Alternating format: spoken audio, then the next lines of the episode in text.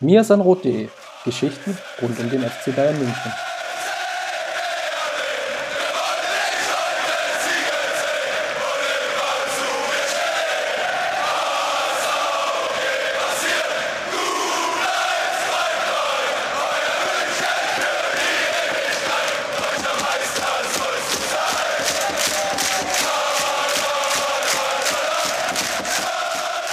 Servus und herzlich willkommen zurück zum Mir sind Rot Podcast, Folge 209. Ja, und das ist, es muss natürlich den Titel tragen, muss ja alles alleine machen, Volume 3.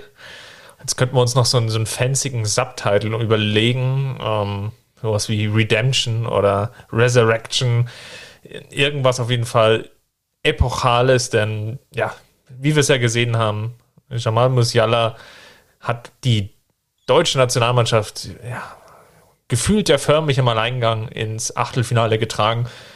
Da wollen wir so ein bisschen drauf schauen nach unserer kleinen Sommerpause. EM ist jetzt ja richtig losgelaufen, die Vorrunde ist abgeschlossen. Und ja, wir wollen drauf schauen, was hat oder was haben die Bayern-Spieler bisher vollbracht mit ihren jeweiligen Mannschaften.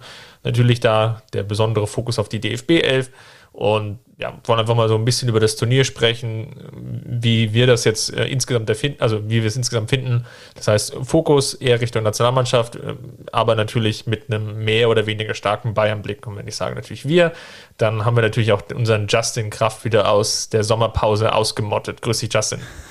einmal, einmal den Staub von den Schultern geklopft und wieder ran ans Mirsan Rot-Mikrofon. Ja, ich bin heiß. Ich habe äh, hab Bock auf die Folge, ein ähm, bisschen mit dir über die Europameisterschaft zu schnacken und äh, zu schauen, wie es dir so gefallen hat, welche Eindrücke du so gesammelt hast. Ähm, ist ja doch einiges passiert jetzt in der, in der kurzen Zeit, sage ich mal. Ähm, und da bin ich, bin ich schon sehr, sehr gespannt drauf. Ja, dann lass uns mal direkt losstarten. Lass uns vielleicht erstmal so auf die allgemeine Erwartungshaltung schauen. So einen kleinen Abholer machen, ne, wie man es so schön sagt. Also EM jetzt das zweite Mal mit 24 Mannschaften, paneuropäisch, eigentlich komplett verteilt, was ja doch jetzt auch vom, von der Atmosphäre hatte ich mir das jetzt, jetzt sehr komisch vorgestellt, weil ja gerade auch immer bei den Weltmeisterschaften und Europameisterschaften natürlich dann auch das Land immer besonders im Fokus steht. Das ist ja jetzt nicht nur bei dem ähm, Fußball so, sondern natürlich auch nochmal ganz stark bei Olympischen Spielen. Aber das ist ja wie so ein Brennglas. Man bekommt gerade in den Vorberichten, in den Vordiskussionen viel über die, das jeweilige Land mit also man hat ja dann auch so diesen, diesen Kulturaspekt und vielleicht auch diesen Blick über den Tellerrand hinaus, äh, wo sind die verschiedenen Stadien, Sportstätten, ähm, was ist da so besonders. Und bei diesem paneuropäischen Turnier ist es jetzt ja schon anders und ja teilweise auch so anders, dass ja ganz viele Mannschaften jetzt ihre Vorrundenspiele ja fast ausschließlich vor heimischem Publikum ausgetragen haben, wie zum Beispiel die deutsche Nationalmannschaft, wie zum Beispiel die englische Nationalmannschaft, ähm, dann teilweise Mannschaften auch zwei Heimspiele hatten, ähm, wie zum Beispiel die Schotten. Ja, äh, was hältst du denn von dieser, diesem Gedanken dieses paneuropäischen Turniers? Den Grundgedanken an sich ähm, finde ich gar nicht mal so schlecht, ehrlich gesagt. Also es hat schon was, wenn man, wenn man überlegt, so ein, so ein paneuropäisches Turnier einfach auch ähm, ja, zu veranstalten ähm, wo einfach mehrere Länder dann auch mit, mit drin hängen, einfach diesen europäischen Grundgedanken auch zu leben. Da bin ich, da bin ich auch ein großer Fan von, zu sagen, ähm, Europa als Gemeinschaft einfach auch zu zeigen, ähm, wir stehen zusammen und ähm, zeigen da eben auch, dass wir, dass wir zusammen da äh, ein großartiges Turnier auf die Beine stellen können. Ähm, in der Umsetzung bin ich dann doch äh, an manchen Stellen so ein bisschen enttäuscht. Ähm, einerseits hinsichtlich der, der Pandemiebedingungen natürlich, ähm, die einfach dafür sorgen, dass äh, in den verschiedenen Städten dann auch ungleiche Bedingungen herrschen, was einfach für den Wettbewerb schwierig ist, was aber auch ähm, insgesamt für die Außendarstellung schwierig ist, wo dann eben doch nicht diese einheitliche europäische Idee irgendwie äh, repräsentiert wird, sondern wo man dann wirklich dann auch merkt, ähm, ja, jeder, jeder kocht so sein eigenes Süppchen und ähm, das ist die eine Sache. Die andere ähm, ist, dass es auch von den Reisestrapazen her ähm, in meinen Augen nicht klug konzipiert wurde. Ähm, wenn ich da beispielsweise an die Polen denke, die ihr Auftaktspiel in St. Petersburg hatten, äh, dann nach Sevilla gereist sind und von Sevilla wieder zurück nach St. Petersburg reisten, ähm, dann ist das natürlich einerseits ähm, ja aus Klimasicht nicht gerade nicht gerade eine gute Sache und andererseits auch für die Polen selbst keine gute Sache, ähm, wenn sie da so viele Reisestrapazen haben. Ähm, dann ist das einfach ein Wettbewerbsnachteil. So. Und ähm, dass dann die ein oder andere Mannschaft auch mal ein Heimspiel hat, ähm, das, das ist ja völlig offensichtlich und ganz klar. Ähm, es ist vielleicht ein bisschen unglücklich gelöst ähm, insgesamt, ähm, dass dann, dass dann doch ähm, ja, viele Mannschaften drei Heimspiele am Stück hatten. Ähm, ich tue mich da schwer, jetzt auch ad hoc irgendwie die Ideallösung zu finden. Ähm, ich habe da auch mit äh, Georg bei uns aus dem Team ein bisschen drüber gesprochen. Ähm, wir haben uns dann mal auf Twitter so ein bisschen ausgetauscht. Und äh, der meinte, dass es ja eine gute Idee gewesen wäre, irgendwie dann im fortgeschrittenen Turnier irgendwie von außen nach innen zu reisen quasi. Also ähm, da irgendwie die, die Spots irgendwie außen in Europa zunächst äh, zu machen und dann je weiter das Turnier geht, desto mehr reist man dann halt äh, nach innen. Das wäre vielleicht eine Möglichkeit gewesen, ähm, um das ein Stück besser zu lösen. Ähm, ja, summa summarum eine gute Idee an sich wahrscheinlich, ähm, zumindest äh, diesen Grundgedanken des, des Europäischen vorzuleben. Ähm, aber in der Umsetzung, glaube ich, stark ausbaufähig. Ich glaube, also völlig d'accord. Ähm, Punkt natürlich noch mit den Pandemiebedingungen. War es schwierig? Ist es nach wie vor schwierig? Jetzt hat gestern, ich glaube, der Deutschlandfunk hat es geteilt gehabt, ähm, ja auch die Meldung gegeben, dass sich äh, 86, mindestens 86 finnische Fans ja auch mit Corona infiziert haben in St. Petersburg und die ja dort auch gespielt haben.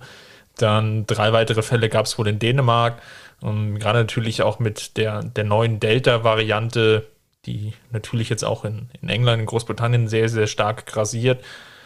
Natürlich wirft, wirft das Ganze viele Fragezeichen auf und, und viele Fragezeichen auch in dem Sinne, dass es scheinbar die UEFA schafft, ja, so spezielle Regeln oder Bedingungen für sich durchzudrücken, im Vergleich jetzt auch nochmal zum normalen Fußball, jetzt in Anführung, An- und Abführungsstrichen, ich komme gleich drauf, was ich damit meine, und natürlich dann nochmal zur, zur allgemeinen Gesellschaft an sich, ja, in ganz vielen anderen Bereichen. Was meine ich jetzt mit dem Unterschied? Ja, nimmt einfach den, den FC Bayern, der hat jetzt ja bekannt gegeben, ich glaube, diese Woche war es, dass es das erste Testspiel von, von Julian Nagelsmann in der Allianz Arena geben wird gegen Ajax Amsterdam. Mitte Juli wenn du das Datum noch zur Hand hast, Justin, kannst du es dann gleich noch reinwerfen. 24. Vielen Dank. Ich wusste, dass du dir das schon rot im Kalender angestrichen hast. Und entgegen jetzt des, des DFBs bzw. der UEFA wird es nicht 14.000, 15.000 Zuschauer geben oder Tickets dafür, sondern wieder nur noch 500.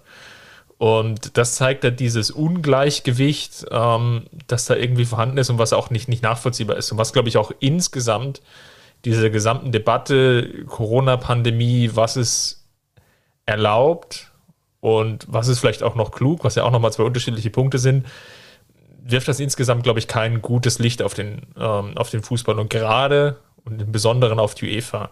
Und die hat natürlich jetzt auch die, die Bildrechte und die Bildregie und sie transportiert ja auch diese Bilder. Ja? Ähm, nehmen wir jetzt mal die Bilder aus Budapest, nehmen wir die Bilder aus Kopenhagen, ähm, zum Teil aus England, aber natürlich auch jetzt aus München, wo dann einfach Abstandsregeln nicht eingehalten werden, Masken nicht getragen werden, ähm, der sich enge Gruppen bilden, die dann zusammenstehen, im, also so eine Art Stehblock aufmachen, was natürlich ja irgendwie auch nachvollziehbar ist, was aber jetzt, glaube ich, mit der gesamten Gesundheitspolitik und Pandemiebedingungen und, und da glaube ich einfach nicht alle Leute geimpft sind, irgendwie so ein ganz komisches Bild transportiert. Zumindest ist das mein Eindruck. Deswegen ist das so insgesamt sehr, sehr zwiespältig. Was natürlich da auch noch mit reinspielt, ähm, das ist vielleicht auch noch ein Punkt, der, der gegen die, die Umsetzung der paneuropäischen Idee ähm, spricht, ist, dass die UEFA natürlich auch extrem viel Druck ausgeübt hat auf die Städte schon im Vorfeld. Ne? Also es sollten ja noch einige andere Städte teilnehmen. Ähm, Dublin, Bilbao, München waren ja die, die die Pistole ja wirklich auf die Brust gesetzt bekommen haben. Also genau. ihr lasst Zuschauer rein oder ihr, ihr werdet gestrichen von der Liste. Und ja, Dublin und Bilbao sind stabil geblieben, je nachdem, wie man das jetzt ähm, bewerten will. Ja, gut, also, also stabil. Ähm, ich muss auch sagen, dass ich die Umsetzung, wie es jetzt in München stattfindet, dass ich das schon befürworte und dass ich das ähm, bei allem kritischen Blick, den ich auch auf dieses ganze Pandemiegeschehen und vor allem auch auf die UEFA ähm, werfe, dass ich das schon in Ordnung finde, wie sie das dort umsetzen. Ähm, klar, man kann jetzt äh, insbesondere bei den Ungarn äh, kann man jetzt über, über die Fans, äh, in Anführungsstrichen Fans, ähm, dort hinterm Tor ähm, nochmal sicherlich vereinzelt drauf eingehen, keine Frage, aber wie sie das grundsätzlich dort umsetzen, ähm, finde ich schon in Ordnung. Das ist ein Kompromiss, wo ich sage, ähm, das ist okay, die Arena ist riesig, ähm, die Abstände zwischen den ZuschauerInnen passen in den meisten Stadienbereichen. Ähm, da, da sagt mein Laienblick einfach, okay, diese Öffnung, diesen Kompromiss, den, den kann ich irgendwo noch akzeptieren. Ähm, was für mich überhaupt nicht ging, war halt wirklich äh, in Ungarn das, das volle Stadion, in Dänemark äh, das volle Stadion, wo die Menschen wirklich ganz dicht beieinander gehockt haben. Ähm, das ist für mich äh, ein No-Go. Für mich ist auch ein No-Go, dass sie jetzt ausgerechnet in England, wo, wo halt die Delta-Variante ähm, schon sehr verbreitet ist, ähm, ja, dass sie da ab dem Halbfinale, glaube ich, ähm, auch ein volles Stadion oder 60.000 oder irgendwie sowas ähm, erlauben. Genau, also das ist, ja genau, vielleicht, wenn ich da reingrätschen darf. Klar. Ist gen genau der, glaube ich, der Punkt, ähm, was ich meinte mit besonderen Ausnahmeregelungen. Also die Regierung in Großbritannien hat ja die Maßnahmen, die Lockerungsmaßnahmen, die eigentlich in Kraft treten sollen, ja nochmal verlängert um einen guten Monat. Und ja, das bedeutet eigentlich auch, dass es dann Einschränkungen bei den Zuschauern in diesen Stadien gibt und man macht jetzt da auch wiederum eine Ausnahme für die UEFA. Deswegen, also ich glaube, was man zusammen zusammenfassen kann, ist, äh, die, die UEFA hat sich da eine, eine Sonderrolle erarbeitet, die, glaube ich, für einen leidenhaften Blick oder für einen, für einen Blick außerhalb dieser Fußballblase nicht, nicht nachvollziehbar ist. Und das ist, glaube ich, so ein Faktum, den muss man jetzt erstmal erstmal schlucken. Ich würde aber vielleicht auch noch einen zweiten Punkt eingehen, ähm, wo wir jetzt ja gerade schon über das Turnier sprechen. Das ist ja das zweite, habe ich ja eingangs auch erwähnt, das zweite Turnier mit, mit 24 Mannschaften.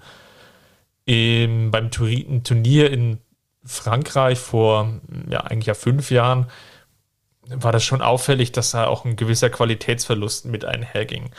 Und jetzt haben wir ja die Vorrunde ja abgefrühstückt und da würde mich mal interessieren, wie du die EM vom Niveau her bisher fandest.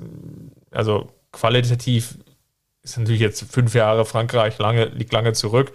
Ähm, fandst du es noch akzeptabel oder waren da jetzt auch in Anführungsstrichen viele Stinkerspiele dabei, ähm, wo man wahrscheinlich auch besser einfach hätte am See liegen können? Ja, ähm, das ist natürlich eine müßige Diskussion, weil einerseits ähm, hängen da natürlich äh, wieder vorrangig die, die finanziellen Aspekte mit dran. Ähm, ganz klar, die UEFA ähm, weiß natürlich mehr Spiele, ähm, mehr Rechte an die, an die TV-Sender, die zu verkaufen sind. Ähm, ja, das, das funktioniert dann einfach auch, ähm, unabhängig von der Qualität der Spiele, ähm, weil es die Leute dann halt doch gucken. andererseits hängt für mich da aber auch der Gedanke dran, dass es schon auch schöne Geschichten sind, wenn, wenn so Mannschaften wie Nordmazedonien jetzt zum Beispiel ähm, teilnehmen, ähm, die ja erstmals dabei waren. Ähm, ja, wo, wo man einfach dann auch sagen kann, ähm, die haben sich auch gut geschlagen. Die haben sich nicht nur hinten reingemauert. Ähm, klar, sie haben einen Defensivfokus gehabt, das ist völlig normal, wenn du unterlegen bist. Ähm, haben körperlich betonten Stil gehabt, aber die haben auch nach vorne echt schöne Angriffe dabei gehabt, äh, wo ich dann einfach auch sage, so pauschal kann man das dann nicht sagen. Und äh, ja, demgegenüber ähm, steht, dann, steht dann halt eine Mannschaft wie Ungarn, ähm, die ja jetzt auch nicht zu den großen Nationen zählt und auch durchaus in der Gruppe spielt, ähm, die, die nun äh, deutlich überlegen war individuell, ähm, aber die halt ähm, ja schon auch einen extrem Defensivfokus haben und sich wirklich hinten reinmauern. Ähm, auch die Schotten, ja, die, die äh, wirklich viel verteidigt haben, klar, auch ab und an mal ein bisschen Entlastungsphasen nach vorn hatten, ähm, aber auch nicht so überzeugend waren vom Niveau her. Ähm, also ich glaube schon, dass es da einige Mannschaften gab, ähm, ja, die, die vom Niveau her nicht so gut waren, aber das waren eben nicht nur die Mannschaften, die die man vielleicht nicht dabei gehabt hätte in einem, in einem, in Anführungsstrichen, klassischen Turnier, sondern das waren eben auch teilweise etablierte Mannschaften. Ich, ich erinnere mich da beispielsweise an die Türkei, die in all drei, allen drei Spielen, ähm, die sind ja als Geheimfavorit quasi angereist. Ich, ich habe mich mal gefragt, wo das herkam.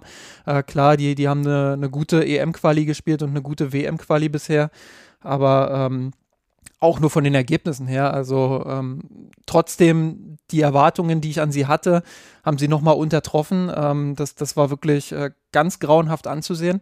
Ähm, und das ist dann halt eine etablierte Mannschaft mit richtig guten Fußballern, wo du dir halt denkst, ja, eigentlich äh, sollte, das, sollte das schon besser sein. Also ich glaube, ganz so einfach ist es nicht, dass man das äh, auf die gestreckte Teilnehmerzahl irgendwie schieben kann. Ähm, das ist individuell von Mannschaft zu Mannschaft anders. Ähm, wenn man aber jetzt das Gesamtniveau des Turniers betrachtet, ähm, glaube ich schon, dass es äh, ein Stück weit besser ist als das, was wir damals 2016 bei der, bei der EM erlebt haben. Vielleicht täuscht mich die Erinnerung da auch. Ähm, du kannst ja gleich auch noch mal was dazu sagen. Aber ähm, grundsätzlich glaube ich schon, dass wir, dass wir mehr Mannschaften auch erleben, ja, die sich ein bisschen mehr auch in der Offensive zutrauen. Gleichzeitig gibt es eben auch einige Mannschaften, die jetzt zunehmend auf die Dreierkette, Fünferkette setzen. Ähm, ja, was es einfach auch für Gegner schwer macht, in den Strafraum durchzubrechen. Ich glaube, deshalb haben wir auch einige Spiele erlebt, ähm, wo lange Zeit gar kein Tor gefallen ist oder erst spät die Tore gefallen sind. Ähm, das ist für die Fans dann vielleicht auch wieder so ein, so ein, so ein ja, Kriterium, wo sie sagen, ja, doch ein bisschen langweilig. Aber alles in allem bin ich mit dem Niveau eigentlich äh, zufrieden und hatte in der Gruppenphase ähm, ja ganz viele Spiele, wo ich auch ganz viel Spaß dran entwickelt habe. Ja, es ist irgendwie so ein gemischtes Bild. Ich glaube, es gab viele Spiele, die ließen sich gut angucken. Es gab auch einige Gruppen. Die Gruppe A mit der Türkei hast du ja schon angesprochen, wo ich jetzt sagen würde, da war das Niveau durchaus ungleich verteilt. Und dann waren waren die Partien zum Teil eben auch sehr, sehr einseitig. Also durchflippt Gruppe A mit Italien, Wales, Schweiz, Türkei. Da war jetzt, glaube ich, kein Spiel dabei, was jetzt, glaube ich, nachhaltig irgendjemand noch groß in Erinnerung bleiben wird. Ähm, also von der Gesamtqualität. Die Italiener können wir sicherlich gleich nochmal besprechen, aber Gesamtqualität, glaube ich, Fragezeichen. Das gleiche gilt sicherlich auch für die Gruppe B mit Belgien, Dänemark, Finnland, Russland. Natürlich mit Dänemark und der, Eriksen-Geschichte, die wir jetzt ja noch gar nicht angesprochen haben, sicherlich auch jetzt nochmal speziell. Und so kann man, glaube ich, nach und nach dann auch die, die weiteren Gruppen durchgehen und findet dann immer so, so eine durchaus Ungleichverteilung. Also ich, ich hader nach wie vor mit diesem Modus. Vor allem, warum ich damit hader, ist natürlich mit diesen besten Gruppen Dritten, weil dadurch einfach sehr viel Intransparenz und Komplexität reinkommt, die dem, dem Fußball, glaube ich, nicht gut tut. Fußball lebt davon, dass es relativ einfach ist, dass die Regeln auf dem Platz möglichst einfach sein sollten und dass die Regeln außenrum natürlich auch möglichst einfach sein sollten. Dass einfach klar ist, die ersten beiden kommen weiter oder von mir aus auch die ersten drei kommen weiter. Wobei natürlich dann schon die Frage ist, okay, warum spielt man dann in der Vierergruppe, aber sei es drum. Aber das waren eigentlich immer relativ simple Regeln und diese simplen Regeln haben auch dazu geführt, dass man sich locker hinsetzen konnte und dann ähm, so ein Turnier im Vorfeld ja auch mal durchplanen konnte. Das ist ja jetzt ja de facto mit den vier besten Gruppen Dritten ja gar nicht mehr möglich. Und ähm, führt natürlich auch zu diese, die Abstrusität, und das haben wir ja bei dem Deutschlandspiel schon gesehen, ähm, als Frankreich zwischenzeitlich in Führung gegangen ist, Deutschland zurücklag, dass du ja mit einem Sieg und zwei Niederlagen ja noch in die, ins Achtelfinale einziehen kannst. Und dann fragt man sich natürlich schon, okay, pff, Deutschland hätte da noch Chancen auf den, den Europameistertitel, gewinnt von sieben Spielen zwei nicht. Das ist schon, oder verliert zwei, spielt nicht nur unentschieden, sondern verliert zwei, finde ich dann schon bemerkenswert ähm, von, von der Gewichtung, von der Chancengleichheit und der Chancenverteilung. Aber gut. Ja, es ist halt für die, für die Mannschaften, die sowieso eine gewisse individuelle Qualität haben, ist es halt fast unmöglich auszuscheiden. Ne? Also klar, wir werden über Deutschland noch sprechen. Ähm, da war es dann doch enger, ähm, als, als sich der ein oder andere das vielleicht gedacht hatte dort äh, in der Mannschaft. Aber grundsätzlich ist es halt schon so, ähm, ja, dass du, dass du ja, eher, eher dann nicht ausscheidest, wenn du, wenn du eine gewisse Grundqualität hast. Und ich glaube, wenn man sich die Gruppen jetzt anguckt, dann war da auch wenig Überraschendes dabei bei denen, die ausgeschieden sind. Klar, Türkei habe ich schon genannt. Ähm, aber ansonsten waren das schon Mannschaften, ja, die, mit denen man schon hätte rechnen können. Und ähm, also Türkei, Finnland, Russland, Nordmazedonien, Schottland, dann haben wir die Slowakei und Polen noch. Polen vielleicht etwas überraschend. Das war ja die, die Gruppe E war ja eigentlich mit Spanien ja relativ stark besetzt und man hatte ja im Vorfeld, glaube ich, gedacht, okay, die Spanier gehen da mit drei Siegen sicher durch und dahinter kappelt sich so um Platz zwei und drei. Jetzt kam es ein bisschen anders. War, war sicherlich überraschend. Wir können ja, wenn wir dann gleich nochmal auf die Bayern-Spieler zu sprechen kommen, dann auch nochmal über, über Lewandowskis Rolle dort sprechen. Ja, und die, die Gruppe F war eben, glaube ich, insgesamt mit Frankreich, Deutschland, Portugal eben sehr, sehr ausgeglichen besetzt. Und von daher, ja, na, nachvollziehbares Argument. Aber wie gesagt, es scheiden halt in der Vorrunde dadurch relativ wenig Mannschaften aus. Dadurch entwertet es, glaube ich, auch gerade diesen dritten Spieltag, weil ja gar nicht mehr so viel passiert ist. Und ähm, gerade dadurch, dass ja dann in der Gruppe B und C mit, mit Finnland und Ukraine dann ja schon relativ früh zwei Mannschaften feststanden, die nur drei Punkte haben, hat sich ja dann für die Gruppe D, E und F das eigentlich ja schon alles erübrig gehabt. Also da war ja schon ganz, ganz viel geklärt und das, das nahm natürlich auch irgendwie diesen Flair, den, und jetzt die Älteren unter euch werden sich erinnern, natürlich dann häufig auch letzte Spieltage hatten, weil es dann häufig eben noch nicht geklärt war. Wer, wer zieht jetzt ein oder es gab ganz viele direkte Duelle um das Weiterkommen und das fehlte mir hier halt oder fehlt mir nach wie vor in diesem Modus.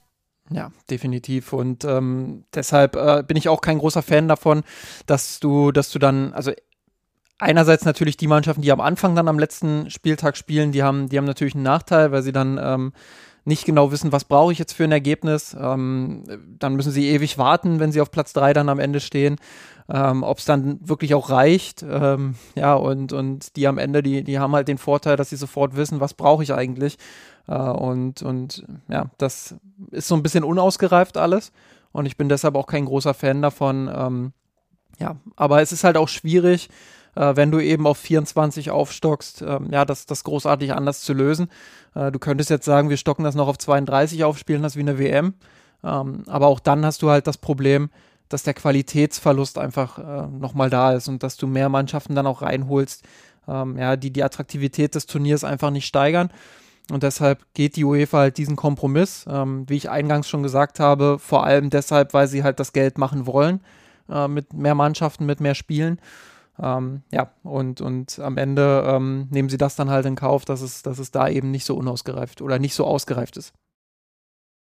Dann lass uns doch mal auf die Bayern-Spieler zu sprechen kommen, die bei dem Turnier statt ähm, oder ja, teilnehmen, nicht, nicht stattfinden, teilnehmen. Dann ist ja noch eine große Anzahl an Spielern, natürlich größtenteils äh, für den DFB, aber nicht nur. Und lass uns doch gleich mal mit dem Weltfußball anfangen, weil wir ja vorhin schon drüber gesprochen haben. Robert Lewandowski trifft, trifft und trifft und dennoch reicht es für die Polen nur zu einem mageren Unentschieden in Anführungsstrichen in drei Spielen und das ausgerechnet gegen Spanien. Gegen Schweden und Slowakei konnten beide Spiele nicht gewonnen werden, respektive verloren gegangen. Jetzt hatte ich so teilweise Kritik in der Twitter-Bubble vernommen, ähm, vielleicht auch so ein, so ein Hauch Häme, also zumindest von den Nicht-Bayern-Fans, kannst du das irgendwie nachvollziehen? Weil im Endeffekt, wenn ich mir jetzt den polnischen Kader angucke, das ist, also mit einem Riesengefälle ist es ja schon untertrieben, sondern ähm, das ist ja wirklich eigentlich Robert Lewandowski, dann hast du vielleicht noch Chesney im Tor. Vielleicht noch Zielinski, aber, ja, aber auch der schon mit einem, mit einem Niveauunterschied. Genau, also du hast vielleicht maximal also wenn, wenn man so spricht, du irgendwo nach, nach einem Händering, nach einem Supporting Cast sucht, der ihn ja, ja auch mal mit Bällen füttert, ja, es ist, ist ja einfach ein Stürmer. Ist vielleicht dann auch nochmal anders gelagert als äh, Cristiano Ronaldo, der vielleicht als Vergleich herangezogen werden kann, als Weltfußballer, ähm, der eine Nation trägt. Er, er, er kreiert sich ja schon viel selber, aber er kommt ja nicht übers Dribbling, sondern er kommt ja eigentlich eher durch seine Abschlussstärke, durch ähm, durch seine Kaltschnäuzigkeit vom Tor, dass er sich da genau weiß, wie er sich durchzusetzen hat. Natürlich auch gewisserweise durch seine Physis. Und wenn ich mir halt den restlichen Kader angucke, dann ist das halt eigentlich bestenfalls Durchschnitt. Und das ist eigentlich schon eher wohlwollend formuliert. Deswegen überrascht es mich auch nicht, dass sie jetzt dann schon an dieser Stelle so früh rausgehen. Ansonsten wäre wahrscheinlich auch im Achtelfinale wohl Schluss gewesen. Ja, muss bei, bei Portugal muss man natürlich auch dazu sagen, wenn man sich den restlichen Kader anguckt, ne, also ähm, auch schon 2016, wo sie Europameister geworden sind, was da eben auch noch für Spieler drin waren, im Mittelfeld ähm, insbesondere, aber auch im Angriff, äh, wo sie dann doch auch den ein oder anderen Spieler haben, der natürlich nicht auf Cristiano Ronaldo-Niveau ist, ähm, der aber äh, schon auch zum gehobenen Niveau in Europa gezählt hat. Ähm, also ein Spieler alleine wird, wird nicht Europameister. Und ähm, ja, das, das, äh, der trägt die Mannschaft auch nicht einfach ins Viertelfinale oder Halbfinale. Klar, wir, wir ähm, glorifizieren das immer ganz gerne, wenn dann die Einzelspieler ähm, wirklich so herausstechen. Ähm, aber auch ein Cristiano Ronaldo ist äh, doch auch abhängig davon, wie er eingebunden ist. Und das hat man insbesondere ja auch ähm, vor der EM 2016 häufig gesehen, ähm, wo es ja auch viele Spiele gab, wo Ronaldo dann eben nicht so die Rolle gespielt hat. Und ähm, ja, die Kritik an Robert Lewandowski kann ich dann nur bedingt nachvollziehen. Äh, wenn ich mir die letzten, die letzten Länderspiele auch vor der EM angucke, äh, da hat Lewandowski da auch eine überragende Quote gehabt, wo er fast in jedem Spiel auch ein Tor gemacht hat im Schnitt.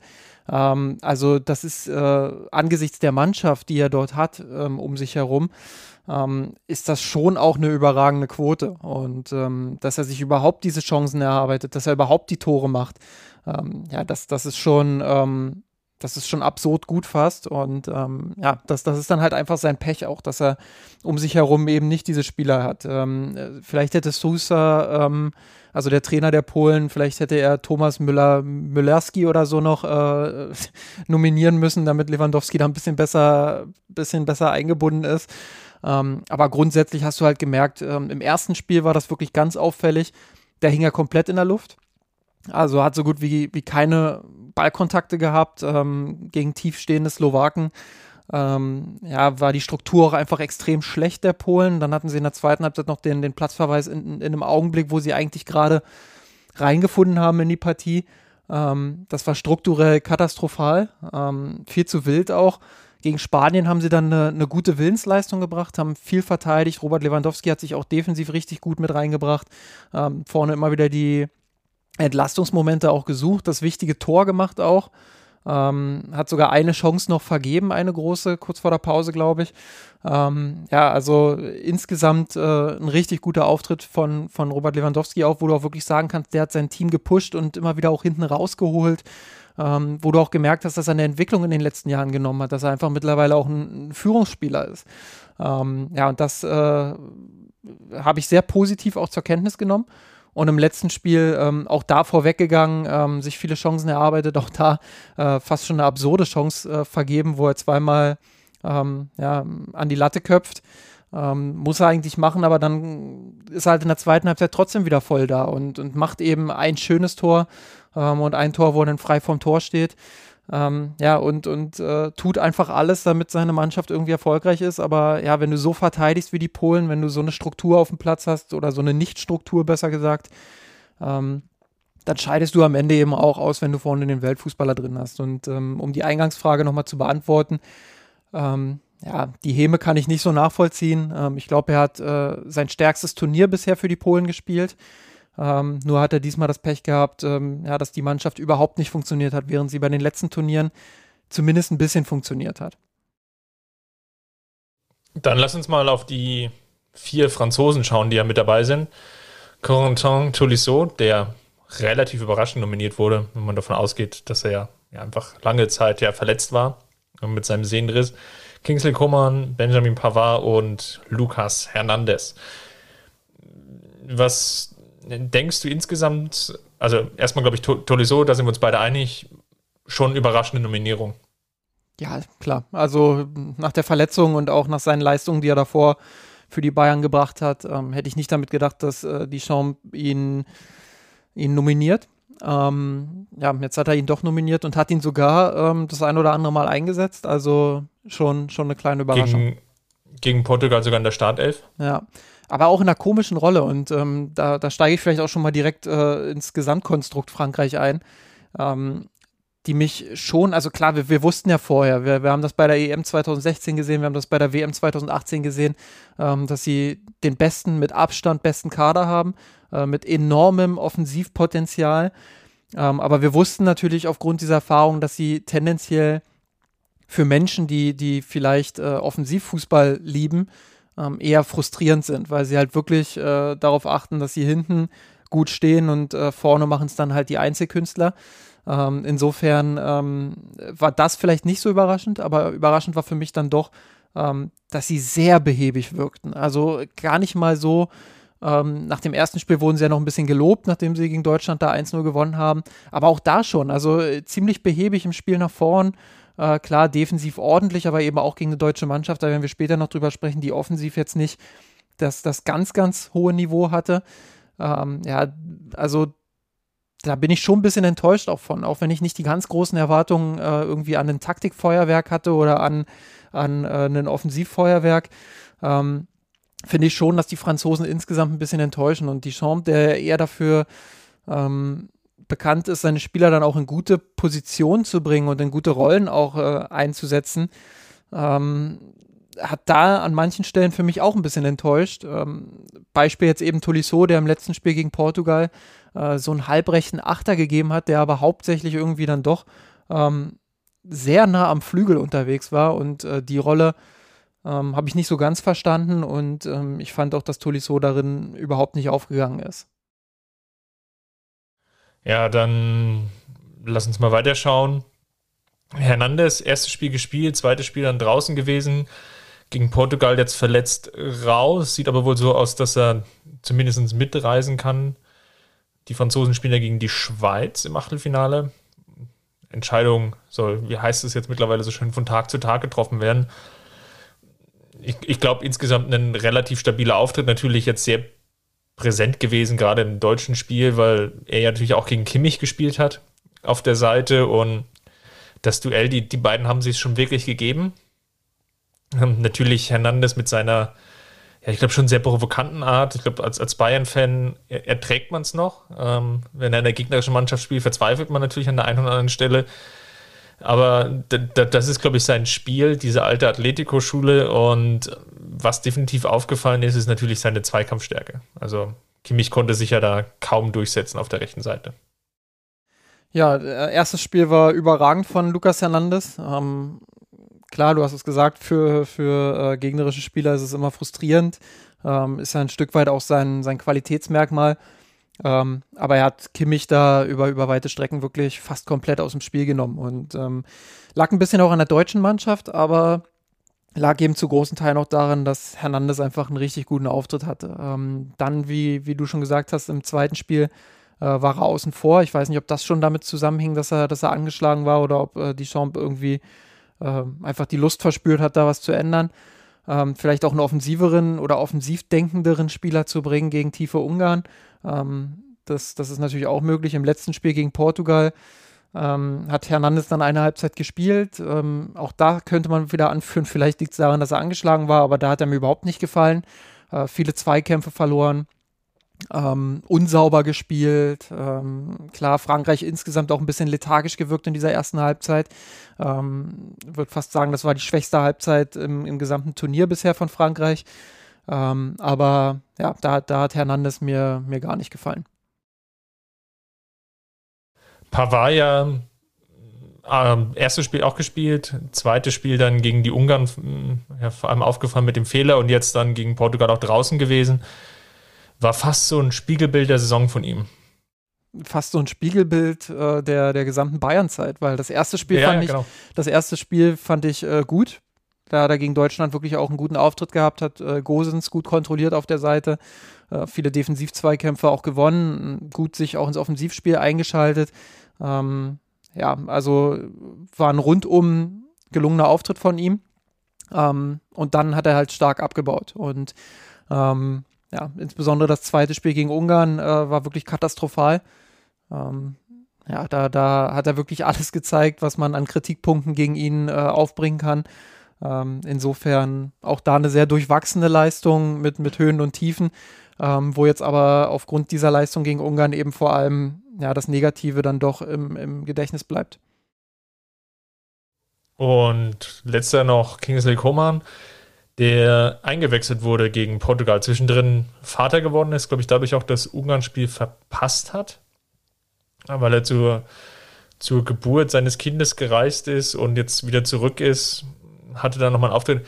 Ich habe so auf dem Augenwinkel auf dem Second Screen gesehen, hatte nochmal so eine Situation, wo es vielleicht sogar in der Nachspielzeit hätte Elfmeter geben können. Da war er involviert, als er sich durchsetzte und dann relativ heftig an der Ferse getroffen wurde, aber es gab dann keinen Elfmeter.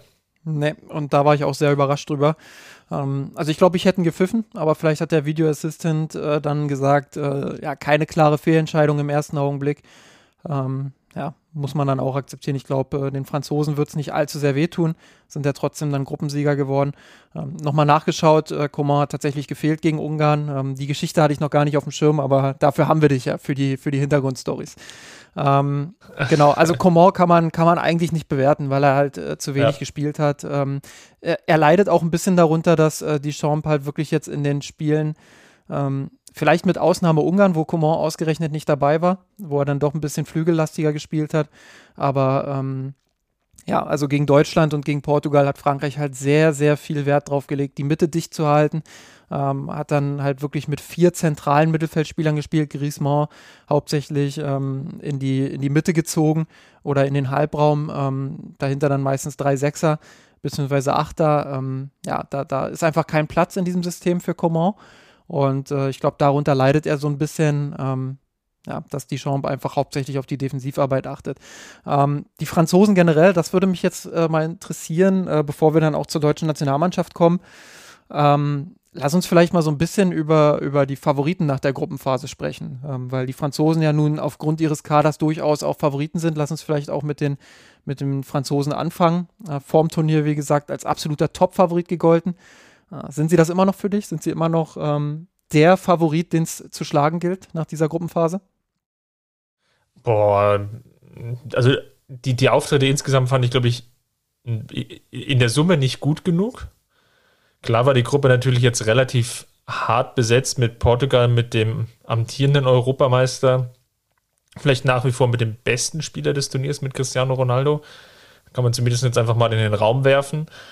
Und ja, mit einer deutschen Nationalmannschaft, die sicherlich auch vielleicht nicht die, den, der Top-Favorit ist, aber durchaus ihre Qualitäten hat, haben sich da durchaus souverän durchgesetzt. Aber sie mussten halt wie so ein gutes Springpferd eigentlich ja nie so hoch springen, wie sie, ja, wie sie müssten oder könnten. Formulieren wir es mal so, wie sie könnten. Also sie haben mit ihrer Qualität, glaube ich, in der Summe schon hinter dem Berg gehalten. Und da, ich bin mir nach wie vor unsicher, ob sie wirklich vielleicht schon teilweise am Limit gespielt haben, weil das hat das, das Ungarn-Spiel so ein bisschen gezeigt, dass wenn du dich, wenn du hinten stabil stehst, dass ihnen dann teilweise auch nicht so viel einfällt, dass sie dann auch vielleicht nicht die nötige Geschwindigkeit haben, dass sie dann auch im Mittelfeld mit dieser Rautenformation vielleicht auch strukturell an der einen oder anderen Stelle über, äh, unterlegen sind, Entschuldigung. Und ich, ich tue mich nach wie vor schwer, das, das zu bewerten, weil sie einfach so, so überhaupt nicht greifbar sind. Also ja, souverän weitergekommen in der Gruppe, aber irgendwie nicht so, wo ich jetzt sagen würde, boah, die sind nach wie vor so der, der Top-Favorit mit Abstand. Genau das ähm, würde ich auch so unterschreiben. Ähm, Frankreich ist für mich immer noch eine Wundertüte so ein bisschen. Ähm, klar, die, die haben mit Abstand den besten Kader nach wie vor, mit Abstand die, die größte individuelle Qualität, einfach weil sie auf jeder Position auch einen Spieler haben, ähm, der mindestens äh, zum, zum Spitzenbereich in Europa gilt. Ähm, viele Positionen sogar mit absoluten Ausnahmekönnern besetzt. Und äh, dementsprechend sind die Erwartungen natürlich riesig. Ähm, taktisch ist das im Defensivbereich ähm, ja okay gewesen, sage ich mal. Also gegen Deutschland äh, defensiv stark. Gegen Ungarn ähm, haben sie in der ersten Halbzeit bis zum Rückstand eigentlich auch ein okayes Spiel gemacht, äh, wo ich auch sage, okay, das war gegen, gegen, gegen Ungarn, die wir jetzt in, gegen alle drei Top-Mannschaften auch gesehen haben, ähm, war das schon die ansprechendste Leistung der drei, der drei Top-Teams in dieser Halbzeit, wo sie in der zweiten Halbzeit dann aber auch stark abgebaut haben, äh, mit dem Rückstand einfach. Ähm, ja, und dann im letzten Spiel gegen, gegen Portugal, ähm, wie gesagt, ähm, erste Halbzeit komplett lethargisch, komplett behäbig. In der zweiten Halbzeit ähm, ja, mit, dem, mit dem geschenkten Elfmeter noch vor der Pause und ähm, dem Benzema-Tor dann in, direkt mit, mit Wiederanpfiff quasi, ähm, sind sie dann so ein bisschen reingekommen in die Partie, aber auch das nicht so richtig überzeugend. Ähm, also rein taktisch hat mich das nicht überzeugt und auch von der individuellen Klasse, was ja das Pfund eigentlich der Mannschaft ist, ähm, habe ich nicht das Gefühl, dass die Spieler ihre Qualität komplett ausschöpfen können. Und deshalb ähm, wage ich mal die vorsichtige These, dass es mit dem Europameisterschaftstitel diesmal nicht reichen wird. Ähm, mit aller Vorsicht, weil, weil eben äh, die Gruppenphase dann doch, und das hat man ja auch bei der EM 2016 gesehen, als Portugal sich ähm, relativ behäbig als Gruppendritter dann qualifiziert hat und am Ende Europameister war. Ähm, ja, deshalb mit aller Vorsicht, dass sie vielleicht doch in der Gruppenphase sich, äh, in der K.O.-Phase sich nochmal steigern. Ähm, aber sie haben natürlich jetzt auch Bretter vor sich, die sie bohren müssen. Ne? Also ähm, die Schweiz, klar, da sind sie klarer Favorit als Gegner. Ähm, grundsätzlich. Dann gegen den Sieger, genau, dann gegen den Sieger aus, aus Kroatien, Spanien. Genau, aber zur Schweiz noch äh, ganz kurz, äh, sollte man natürlich nicht unterschätzen, weil die ähm, äh, klischeehaft wie ein, wie ein Schweizer Uhrwerk äh, ganz gut funktionieren, ohne jetzt Bäume auszureißen, aber ähm, kann mir schon vorstellen, dass die, die Franzosen vor das ein oder andere Problem stellen können. Nichtsdestotrotz gehe ich natürlich davon aus, dass die Franzosen weiterkommen. Ähm, dann hast du im Parallelachtelfinale quasi, also in diesem Turnierbaum, äh, Spanien gegen Kroatien, was du gerade schon äh, gesagt hast. Über die Spanier lass uns gleich mal sprechen. Ähm, Glaube ich schon, die werden sich gegen Kroatien durchsetzen und dann hast du im Viertelfinale halt schon das erste Top-Duell. Ähm, und lass uns da vielleicht jetzt mal die Überleitung auch zu den Spaniern machen. Ähm, wie hast du die bisher empfunden im Turnier? Ja, ganz typisch eigentlich, wie, wie man Spanien so kennt aus den, den Hochzeiten eigentlich schon um die 2000er Jahre, als sie ja lange Zeit immer schon so die heimlichen Turnierfavoriten waren, bevor sie es dann auch wirklich waren in den, den 10er Jahren.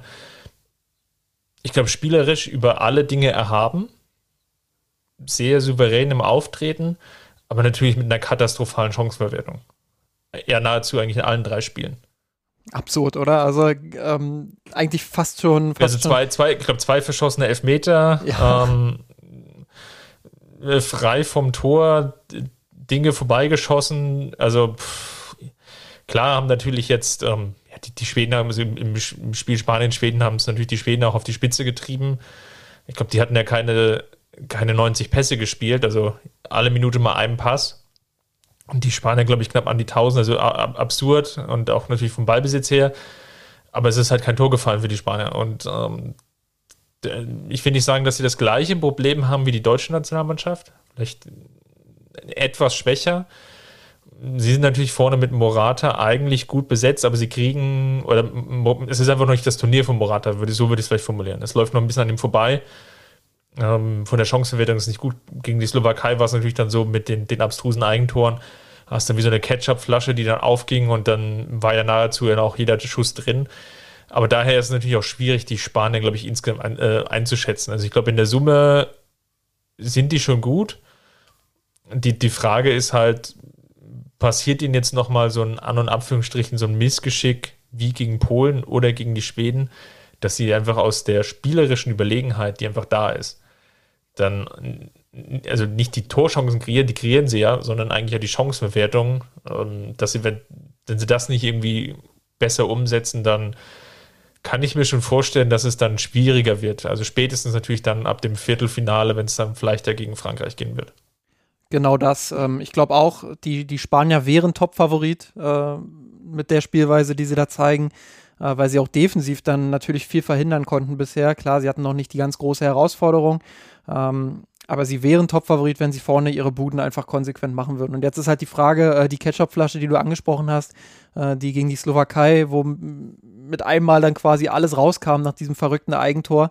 Ähm, ja, ob, ob die Ketchup-Flasche jetzt schon leer ist oder, oder ob sie die nochmal füllen können für die K.O.-Phase ich glaube, das Risiko ist in vier Spielen einfach zu groß, ähm, dass sie da wieder so ein Spiel dabei haben, wo sie die Tore vorne nicht machen und dann, ähm, ja, in Anführungsstrichen unglücklich ausscheiden. Ähm, deshalb würde ich sie nicht ganz zu den absoluten Top-Favoriten zählen, aber durchaus ähm, als eine Mannschaft, die man auf dem Schirm haben sollte. Ähm, wen ich aber als absoluten Top-Favoriten sehe, und da springen wir jetzt mal rüber auf die andere Seite des, dieser Turnierhälfte oder Turnierbaumhälfte, ähm, sind die Italiener, die mich äh, wirklich extrem überzeugt haben, taktisch extrem sauber gespielt haben, mit viel Offensivdrang, ähm, mit viel Tempo auch im Spiel nach vorn. Ähm, defensiv dennoch weiterhin stabil. Man spricht ja da immer so ein bisschen über die italienischen Tugenden, dass sie hinten ähm, stabil verteidigen. Das können sie immer noch. Aber ähm, sie haben eben ähm, ja auch, auch einen sehr ansehnlichen Offensivstil entwickelt, wo du einfach merkst, die Laufwege ähm, sind wunderbar aufeinander abgestimmt. Ähm, die Mannschaft ist offensiv durchschlagskräftig. Ähm, ja, also ich glaube, äh, gegen Österreich werden sie wenige Probleme haben, ähm, werden sich da durchsetzen, auch wenn es interessant wird, wie sie mit, dem, mit der Aggressivität der Österreicher umgehen können. Aber ich glaube schon, dass es da für die Italiener ins Viertelfinale geht, oder? Ja, das auf alle Fälle. Also, da bin ich völlig bei dir. Wo ich natürlich so noch ein leichtes Fragezeichen dran machen würde, ist, wie, wie gut sind sie wirklich, wenn sie mal gegen einen starken Gegner spielen. Ne? Ich hatte ja vorhin eingangs schon erwähnt, ich glaube, die Gruppe A war jetzt natürlich schon ungleich verteilt vom Kräfteverhältnis. Ich glaube auch, dass die Österreicher sie nicht so sehr kitzeln können. Ähm, dann im Viertelfinale wird es halt spannend. Da ist halt die Frage, kriegen sie es vor allem auch defensiv hin? Ich meine, jetzt wird natürlich immer wieder die Statistik rausgekramt, dass sie schon 10, 11 Spiele jetzt ohne Gegentor sind. Das letzte Mal in der Nations League gegen die Niederländer 1 zu 1 gespielt. Aber wenn man dann mal auch ins Detail guckt, gegen wen sie dann in dieser Zwischenzeit gespielt haben, dann wundert man sich auch nicht, ja. Also, wo, wo die Statistik herkommt, dann sehe ich irgendwie Estland, gut, dann sehe ich noch Polen, aber auch Nordirland, Bulgarien, Litauen, San Marino, jetzt Türkei, Schweiz, Wales. Also da war jetzt auch keine Mannschaft dabei, wo ich jetzt sagen würde, die ist auf jeden Fall auch einer der Mitfavoriten auf diesen Turniersieg. Und dann ist es irgendwie erklärbar, wo das herkommt. Nichtsdestotrotz muss man es trotzdem erstmal ähm, ja, so zeigen, wie sie es halt gezeigt haben. Also man kann auch nur gegen die Gegner spielen, gegen die man auch ähm, ausgelost wird. Genauso ist es schön gesagt. Ähm, grundsätzlich äh, sind die Italiener doch bei mir ähm, relativ weit oben, weil sie einfach für mich den konstantesten Eindruck machen, was, ähm, was die Balance aus Offensive, Defensive angeht. Wo ich so ein bisschen Bedenken habe, da bin ich bei dir, ähm, ist die individuelle Qualität. Sie haben herausragende Fußballer mit Insigne, mit äh, Locatelli beispielsweise, auch Bonucci hinten. Ähm, aber, aber ja, auch Immobile vorne. Ähm, aber es, es, ist halt. Äh, dann doch vielleicht nicht so dieser, dieser absolut herausragende Kader, ähm, wie bei den Franzosen beispielsweise. Und ähm, da könnte man dann äh, vielleicht schauen, wie, wie sieht das dann aus, wenn sie auf den ersten ähm, größeren Gegner treffen, aber trotzdem absolut äh, beeindruckende Leistung bis hier. Ähm, sie wirken auf mich fast wie eine Clubmannschaft, ähm, einfach weil sie auch viel rotieren können, konnten und trotzdem äh, ihre Leistung immer noch top war. Ähm, das ist äh, schon beeindruckend, was, was da läuft ist die Frage, sind Belgien und Portugal, äh, je nachdem, wer da dann weiterkommt im, im letzten ähm, Achtelfinale auf dieser Turnierhälfte, ähm, wäre das schon der erste große Gegner für die Italiener, der erste ganz große Prüfstein, oder siehst du die beiden eher so als äh, zweite Reihe im Favoritenkreis? Schwierig. Also ich glaube, bei, bei beiden geht es eigentlich darum, die, die Frage, wie gut können sie die, die defensive Stabilität halten. Bei Portugal einfach natürlich jetzt mit den vier Gegentoren gegen Deutschland, mit den zwei Gegentoren gegen Frankreich und die Franzosen hatten ja durchaus noch weitere Chancen. Also ähm, den Sieg wäre, glaube ich, auch nicht unverdient gewesen für die Franzosen im direkten Duell gegen, also gegen Portugal. Und, und von daher ist natürlich die Frage, ja, reicht jetzt ein Cristiano Ronaldo, der ja bereits fünf Tore erzielt hat, reicht der? Und, und reicht es halt quasi mit diesem Offensivfußball, den sie dort spielen, reicht das aus, um ja, jetzt da durchzu, sich durchzumogeln, um vielleicht den, den Titel zu verteidigen oder zumindest vielleicht ins Halbfinale zu kommen. Also erstmal sich da in diesem Turnierbaum im, im oberen Viertel dann durchzusetzen, also sprich jetzt gegen Belgien und dann wahrscheinlich ja gegen Italien. Und da habe ich halt so meine leichte Zweifel. Und bei Belgien wiederum, ja, geht eigentlich fast das gleiche für Italiener. Ich glaube, die, die Gruppe hat sie nicht wirklich gefordert. Ähm, die spannende Frage wird halt jetzt sein, mit, mit Portugal als ersten Gradmesser, sie sind ja auch häufig der, der Geheimfavorit jetzt gewesen, also schon 2018 bei der, bei der WM. Und ja, jetzt ist halt die Frage, können sie, können sie es halt diesmal packen? Und der, der Weg ist jetzt halt schon schwierig, auch für die Belgier. Ja? Du spielst jetzt gegen Portugal, du spielst dann wahrscheinlich gegen Italien. Wenn du dich dann durchsetzt, dann wahrscheinlich gegen den Winner aus Frankreich oder Spanien. Das ist natürlich jetzt auch ein relativ steiniger Weg von einer relativ einfachen Gruppenphase jetzt den Schalter umzulegen, eigentlich nahezu mit einem Topspiel nach dem anderen. Ich tippe dennoch mal, äh, dass, dass wir im Halbfinale auf dieser Turnierhälfte dann am Ende Frankreich gegen Italien erleben werden und äh, auf so ein Duell würde ich, würd ich mich schon sehr, sehr freuen. Ähm, dann lass uns mal auf die andere Turnierhälfte springen. Ähm, da können wir es, glaube ich, relativ schnell abhandeln, weil Zumindest wenn wir auf die Top-Favoriten Da, da keiner, keiner dabei ist, der, der noch Top-Favorit ist. Ja, ganz so würde es vielleicht, ja, okay, Top-Favorit, das, das stimmt schon. Als Top-Favorit würde ich da auch keine Mannschaft bezeichnen, aber es sind schon so ein paar Geheimtipps vielleicht dabei. Ähm, wir haben das erste Achtelfinale mit, mit Wales gegen Dänemark beispielsweise. Da würde auf den ersten Blick keiner sagen, ja, komm, also äh, so weit wird es für die wahrscheinlich nicht gehen. Ähm, aber Dänemark äh, hat mich jetzt in den, in den letzten beiden Partien dann ähm, nach, diesem, nach dieser Eriksen-Katastrophe ähm, dann schon auch positiv überrascht, was das Fußballerische anging. Sie haben zwar gegen Belgien verloren, 1 zu 2, ähm, haben aber ein echt gutes Fußballspiel abgeliefert und haben im letzten Spiel dann ähm, auch hochverdient gegen die Russen mit, ich glaube, 4-1 oder so gewonnen. Ähm, genau. Also das war schon, da haben sie schon das Potenzial für eine Überraschungsmannschaft gezeigt, oder würdest du da widersprechen? Nee, waren ja auch im Vorfeld eigentlich auch äh, gehandelt worden, weil sie natürlich einfach konstant gut besetzt sind, eigentlich in, in nahezu jeder Position. Ja. Also da ist jetzt keiner dabei, der, glaube ich, total herausragt. Ähm, auf der anderen Seite gibt es auch nicht so viele Schwachstellen in diesem Kader. Und das ist natürlich jetzt für so ein kleineres Land wie Dänemark es einfach ist, einfach auch eine Chance, damit so einem Kader dann auch möglichst weit zu kommen. Die, die Auslosung gibt es jetzt eben her. Und, und für Wales geht ja das Gleiche. Die waren ja 2016 ja schon im Halbfinale. Und haben natürlich jetzt auch mit dieser Auslosung wiederum die Waliser die, die gleiche Chance, weiterzukommen, weil in dem unteren Turnierbaum ist jetzt die Niederlande drin, die sich jetzt souverän in den drei Spielen durchgesetzt hat. Da auch wiederum, ja, die, die Frage, können sie es halt jetzt auch in der K.O.-Runde? Tschechien wird, glaube ich, noch nicht der ganz große Maßstab werden. Und, und von daher, klar, aus dieser unteren Turnierhälfte sind sicherlich die Niederländer jetzt der Favorit. Und Niederländer sicherlich dann auch mit dem Vorteil, dass das jetzt erstmal auf dem Papier nach lösbaren Aufgaben für die Niederländer klingt.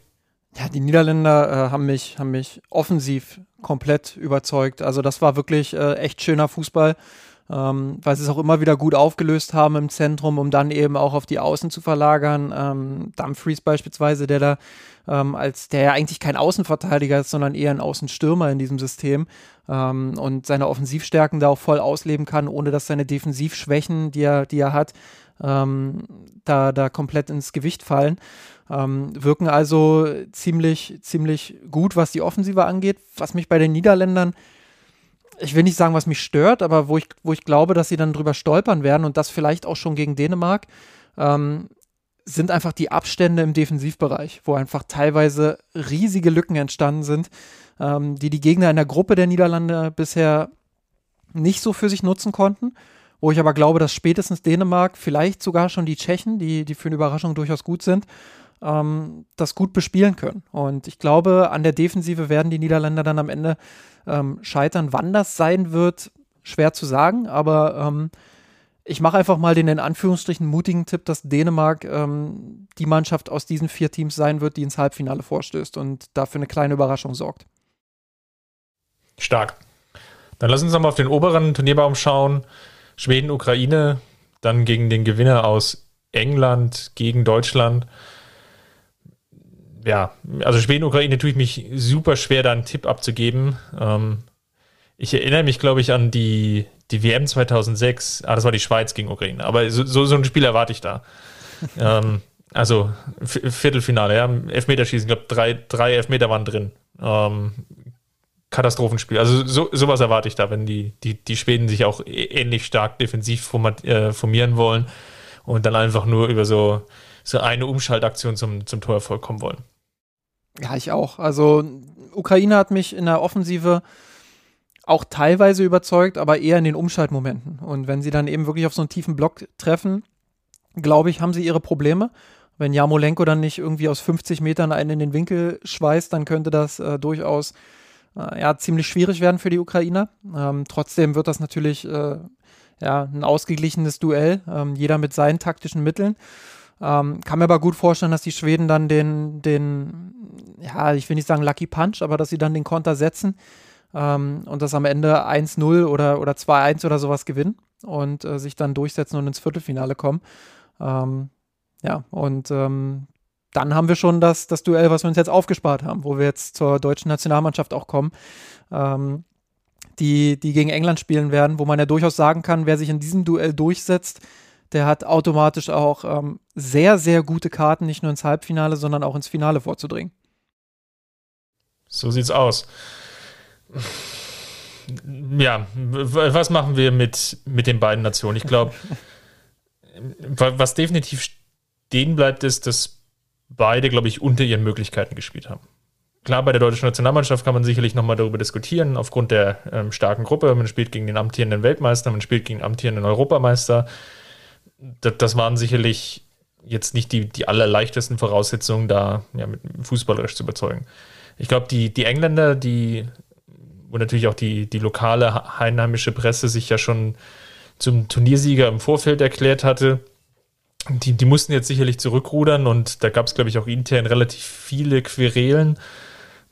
Lange Zeit oder ganz in, in fast keinem Spiel eigentlich überzeugend gewesen. Also ja, gegen Kroatien irgendwie gewonnen, gegen Schottland dürftiges 0-0, wo man überhaupt keine Spielidee entwickeln konnte. Und ja, selbst dann in der letzten Partie gegen Tschechien, der jetzt auch nicht überragend. Also ja, auch gewonnen, aber eben auch deutlich, also knapper. Und in der Summe würde ich jetzt schon behaupten, dass jetzt Kroatien und Tschechien jetzt sicherlich nicht auch der, der Maßstab sind, ähm, wie es dann eine deutsche Nationalmannschaft sein wird. deswegen tue ich mich unglaublich schwer, die, die Engländer zu bewerten. Ich kann mir vorstellen, dass die Engländer da dennoch davon profitieren werden, dass die Mannschaft von Jogi Löw tendenziell natürlich offensiveren Fußball spielt.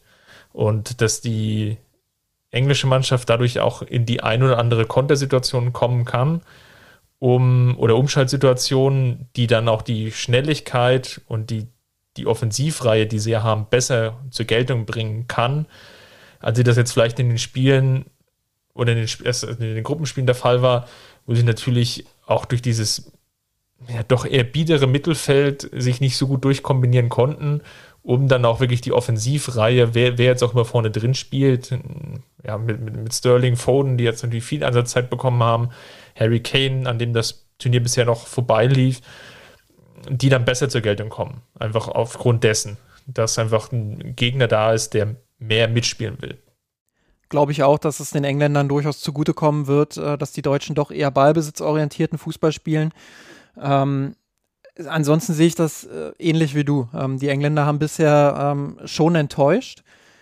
Aber, und das muss man eben auch dazu sagen, ähm, sie haben ihre Spiele halt gewonnen. Und ähm, du hast halt gemerkt, solange es 0-0 stand, ähm, haben sie schon den ein oder anderen Ansatz dann auch offensiv gehabt. Ähm, die Ansätze waren meistens sehr limitiert, muss ich sagen. Und ich war auch nicht so richtig überzeugt von der Nachhaltigkeit, aber sie haben eben diese Qualität in der Offensive. Und wenn sie da ein bisschen Druck nach vorne machen, ähm, dann haben sie auch unfassbar gute Spieler da vorne, ähm, die auch in der Lage sind, sich die Chancen dann herauszuspielen und die dann eben auch zu nutzen. Und das haben sie getan und sobald das getan wurde, haben sie sich halt darauf beschränkt, ähm, ja, den Ball mal ein bisschen laufen zu lassen, ähm, defensiv gut zu stehen, äh, wirklich nur noch das Nötigste zu tun. Und ähm, das hat mir so ein bisschen missfallen, weil ich nicht weiß, was ich damit anfangen soll. Ob das jetzt ähm, wirklich dieses klassische gutes Pferd springt nur so hoch, wie es muss ist.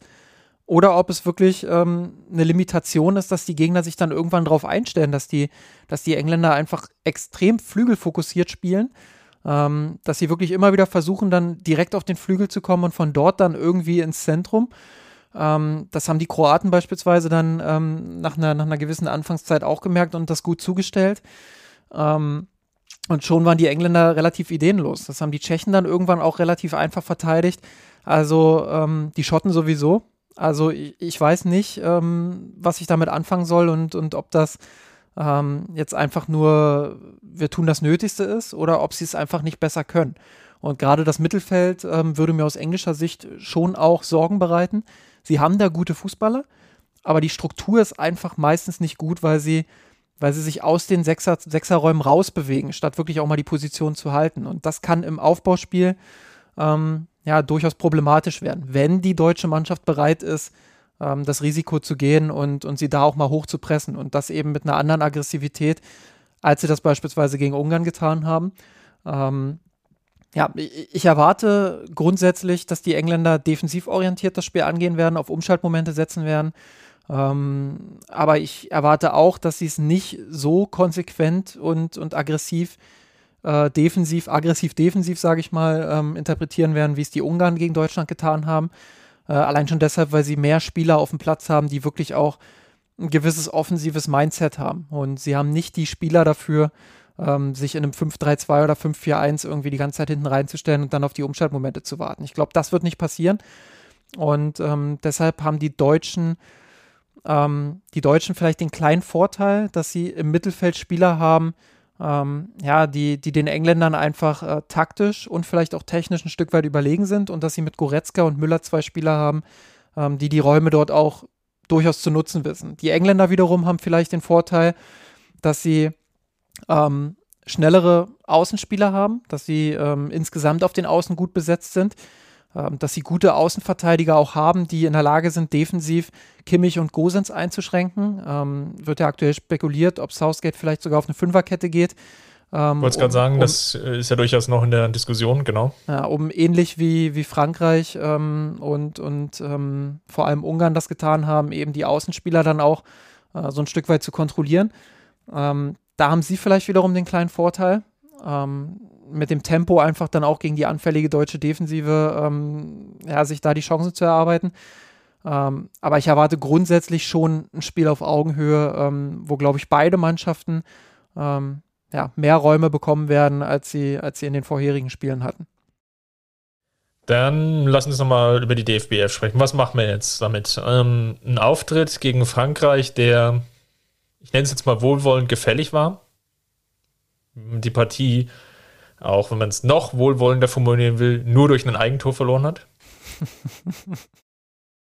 man aber auch ehrlicherweise dazu sagen muss, es nicht geschafft hat, sich, glaube ich, nachhaltig wirklich Torchancen zu erspielen. Es sah immer ganz nett aus, aber im letzten Drittel fehlten eigentlich die Ideen, fehlte die Schnelligkeit, fehlte vielleicht auch der Spielwitz, sich durchzusetzen. Gegen Portugal, dann mit der gleichen Aufstellung, ist es besser gelungen, vor allem über die Flügelposition, ja, und die Flügelverteidiger nahmen nicht Kimmich und Gosens natürlich, dann viel, viel mehr Druck zu machen. Die Ketten der Portugiesen auseinanderzuziehen. Und obwohl man da auch in Rückstand geraten ist, das Spiel dann ja, souverän und hoch auch in der, in der Höhe verdient zu gewinnen. Und dann gab es dieses ganz komische Ungarn-Spiel, wo man eigentlich ja von der ersten Minute an 100% Ballbesitz hatte, das aber dann dazu geführt hat, dass man ja ein Flankenfestival veranstaltet hat, was ich ja, also was ich jetzt drei Tage danach, ich glaube, wir nehmen drei Tage danach auf, drei Tage danach immer noch nicht verstehe. man ja mit, mit Kai Havertz vielleicht noch einen okayen Kopfballspieler hat, aber wo ich jetzt auch nicht sagen würde, dass jetzt das ist seine Kernkompetenz. Und dann auf Halbfeldflanken setzt und ja, das 1 zu 0, also ich weiß gar nicht, wie oft die, oder wie lange ich mich über diesen Gegentreffer aufgeregt habe. Schon in der Entstehung heraus aus einer Halbfeldflanke, also ohne Not eine Halbfeldflanke zu schlagen, in der 10., 15. Minute, dann natürlich in diese Konter- oder Umschaltsituation reinfällt dann wiederum selber aber auch nicht, nicht aggressiv genug dann in die Zweikämpfe geht und die Gegenspieler stellt, sondern teilweise eben nur hintrabt. Und dann ja die, die Chance von Saloy oder ja, ja Saloy auf Scholloy so rum äh, überhaupt ja erst ermöglicht hat. Ähm, also da, da frage ich mich halt schon, wie man dann halt in diesem Turnier eigentlich weiterkommen will als Achtelfinale. Ja, du, du sagst es ganz richtig. Ähm, man hat jetzt drei in ihrer Grundausrichtung doch ähm, eher unterschiedliche Mannschaften bespielt. Und man hat äh, genau gesehen, und das werden, werden auch die anderen Mannschaften gesehen haben, ähm, wo Deutschland stark ist und wo sie eben ihre Schwächen haben. Und ähm, insofern war die Gruppenphase jetzt vielleicht nicht unbedingt ähm, ja, das, das optimale Gegnerset ähm, wenn, man, wenn man so ein bisschen unberechenbarer in der K.O.-Phase sein will. Jeder weiß jetzt, die Karten liegen auf dem Tisch. Jeder weiß genau, was, was die Deutschen können und was nicht. Ähm, das könnte ein Nachteil werden. Ähm, aber ich sage auch ganz klar, dass, ähm, ja, dass, dass die Deutschen ähm, das schwerste Spiel wahrscheinlich hinter sich haben. Ähm, klar, wir müssen mal abwarten, wenn die Schweden jetzt gegen die Ukraine wirklich weiterkommen, kann es im Viertelfinale nochmal ein heißer Tanz werden, äh, weil die Schweden eben auch sehr gut darin sind, die Räume hinten zu schließen und wirklich auch konsequent da hinten zu warten, äh, ja, bis, bis äh, die Möglichkeit kommt für den, für den entscheidenden Schlag vorne. Ähm, aber ich glaube trotzdem, dass äh, auch die Schweden ähm, nochmal anders sind als, als die Ungarn. Und ähm, ja, ähm, so ein unangenehmer Gegner. Ich weiß, das Wortspiel habe ich jetzt in, in den letzten Tagen ein bisschen zu überstrapaziert. Ähm, das hört jetzt wahrscheinlich Ungarn, aber ähm, ja, so, so ein Gegner wird, wird nicht mehr auf die deutsche Mannschaft treffen, glaube ich. Und ähm, insofern haben sie das ein Stück weit hinter sich gebracht, äh, müssen das natürlich trotzdem analysieren. Ähm, sie wissen, dass sie vorne nicht die absolute Durchschlagskraft haben, aber ich glaube, dass es ein Vorteil sein kann, ähm, dass, dass jetzt Müller zurückkommt, dass vor allem auch Goretzka zurückkommt, der in seiner kurzen Spielzeit ja doch schon angedeutet hat, wie wichtig er für diese Mannschaft auch sein kann, weil dann hast du eben auch mal die Möglichkeit, so eine, so eine Halbfeldflanke, Gott bewahre bitte nicht als Mittel Nummer eins, aber durchaus auch mal äh, zu bringen, weil Goretzka halt jemand ist, der den Strafraum dann ja gut besetzen kann ähm, und da einfach auch für Gefahr sorgt. Du, du hast jetzt äh, vielleicht gesehen. Ich hoffe, dass Löw das gesehen hat äh, aus deutscher Sicht.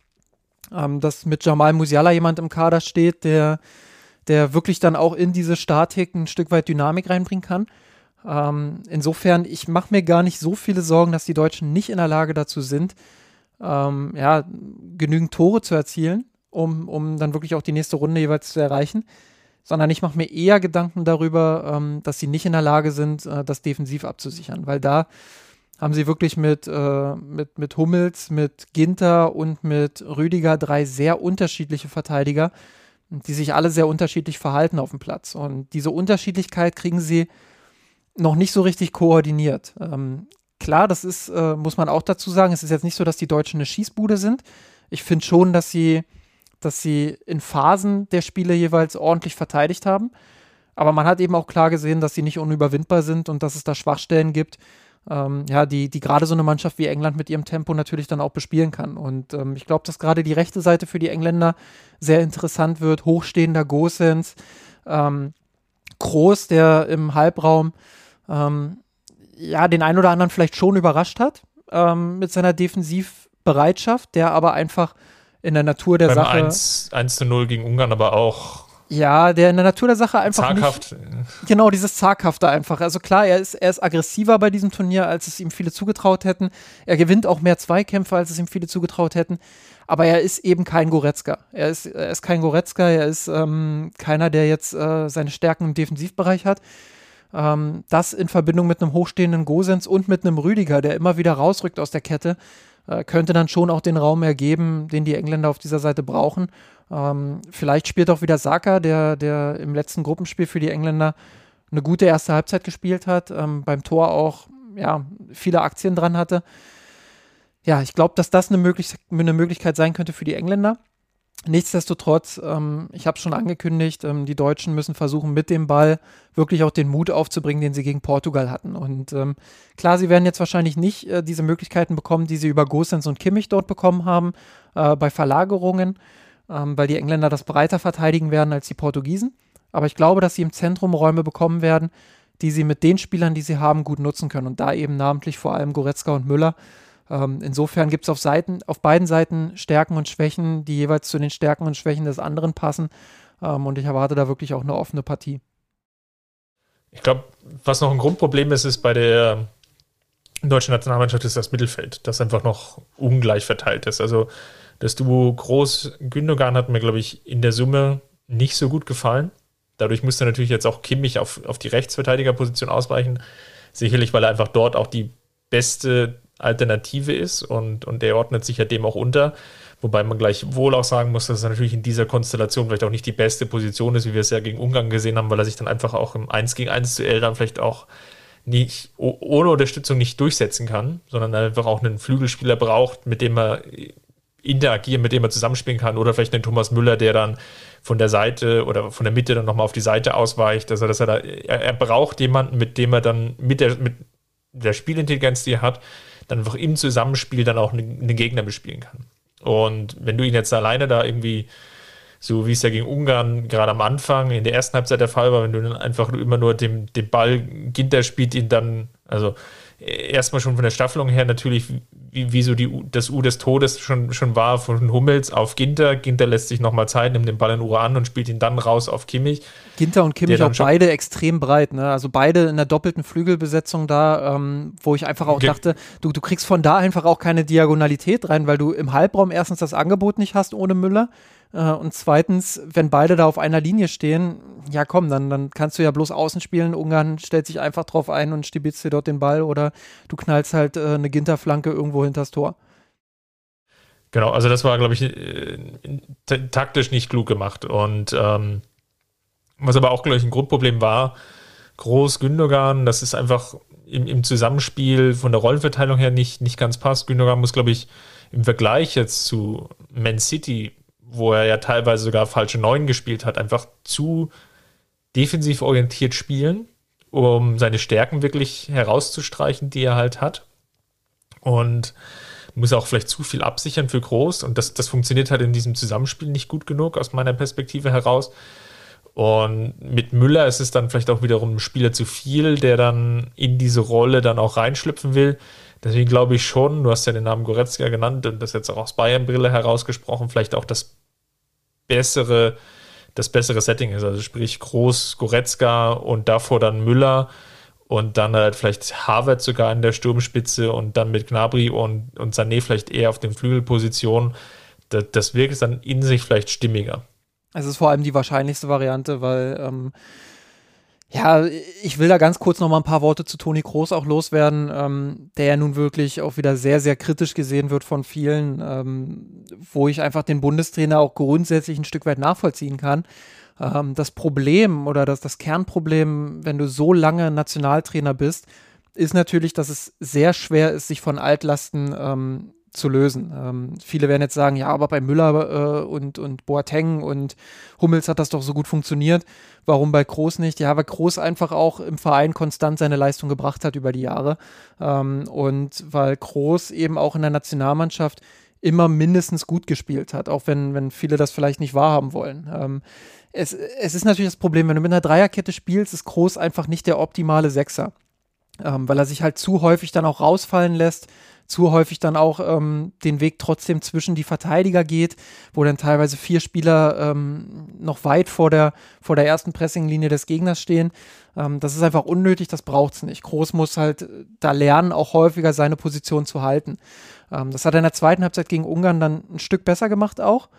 Ähm, aber ich glaube, er ist einfach nicht der Spielertyp, der perfekt für dieses System geeignet ist. Warum setzt der Bundestrainer denn trotzdem auf ihn? Weil er ihn kennt, weil er, weil er über Jahre mit ihm zusammengearbeitet hat, ähm, weil er weiß, dass er extreme Qualitäten im Passspiel hat, ähm, die, die er auch äh, gegen Ungarn zwei, dreimal ganz gut einbringen konnte.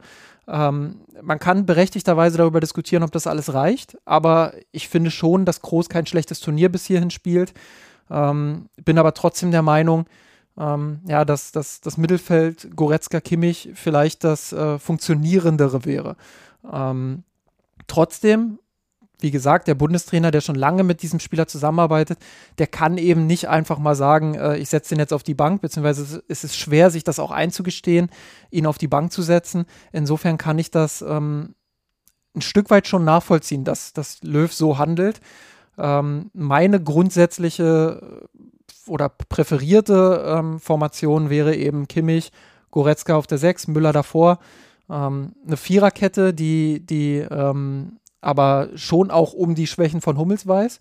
Ähm, mit Ginter als Rechtsverteidiger, der dann eher tief absichert, sodass du immer drei Spieler weiterhin hinten hast, die absichern können. Ähm, und links eben Gosens, der sehr offensiv spielt. Das ist in der Grundstruktur gar nicht so extrem verändert zu dem, was sie jetzt äh, spielen. Aber, Was sie ähm, auch gegen Ungarn in der zweiten Halbzeit gespielt haben. Genau, ähm, wobei sie da auch nicht so viel verändert haben. Sie haben es personell halt ein bisschen umgestellt. Ähm, die Grundstruktur, wie gesagt, ist ja relativ ähnlich, ähm, aber sie haben personell halt dafür gesorgt, dass sie ein bisschen offensiver ähm, ja, das Ganze interpretieren. Und ähm, das würde ich mir jetzt halt auch gegen die Engländer wünschen. Ähm, ob man dann unbedingt Leroy Sané nochmal eine Chance gibt nach dieser Leistung, die er jetzt gebracht hat, ich wage es zu bezweifeln. Aber ich würde vielleicht einfach mal sagen, komm, scheiß drauf, ich bin am Ende des Turniers sowieso kein Bundestrainer mehr. Ähm, ich bringe jetzt Jamal Musiala. Und ähm, ja, dann, dann heißt es wieder, muss ja alles alleine machen. Episode 4 vielleicht gegen die Engländer. Ähm, aber ja, also nach der Leistung, ähm, klar, es war jetzt auch nicht so, wir, wir müssen aufpassen, ja, also wir, wir, dürfen das jetzt nicht überhöhen, das waren nur acht Minuten, aber ich finde schon, dass er im Ansatz gezeigt hat, was er eben der Mannschaft bringen kann und ähm, da würde ich das Risiko einfach mal eingehen und, und ihn halt bringen, weil verlieren kannst du mit ihm relativ wenig.